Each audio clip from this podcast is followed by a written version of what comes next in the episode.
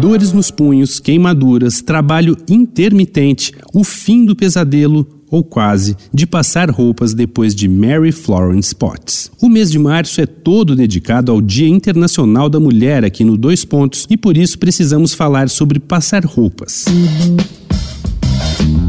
Dois Pontos. Uma conversa sobre quase tudo com Daniel Almeida.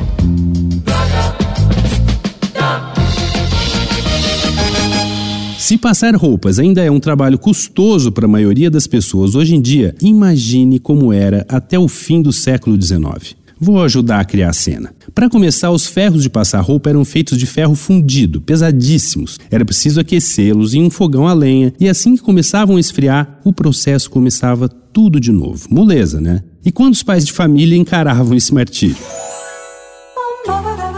Foi uma jovem mãe americana de 19 anos, Mary Florence Potts, que percebeu que a vida já era dura o suficiente e passar roupas podia ser mais suave ou, pelo menos, menos penoso. Em 1870, ela registrou a patente de um ferro que iria revolucionar a vida de muitas mulheres nas próximas décadas. O objeto tinha um cabo destacável, curvo, de madeira, ao contrário dos anteriores que eram de ferro e queimavam a mão. Outra, permitia deixar o corpo de um ferro esquentando no fogo enquanto se usava outro e assim por diante. Melhor ainda, Mary teve a ideia de fazer o ferro parcialmente oco, preenchido com materiais que não conduziam calor, o que deixava a geringonça toda bem mais leve.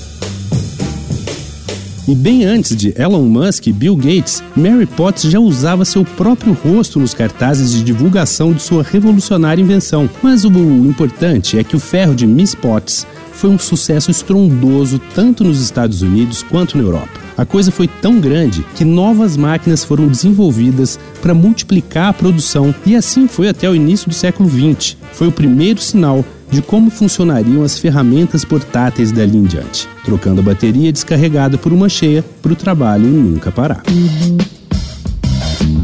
Você ouviu Dois Pontos uma conversa sobre quase tudo com Daniel Almeida.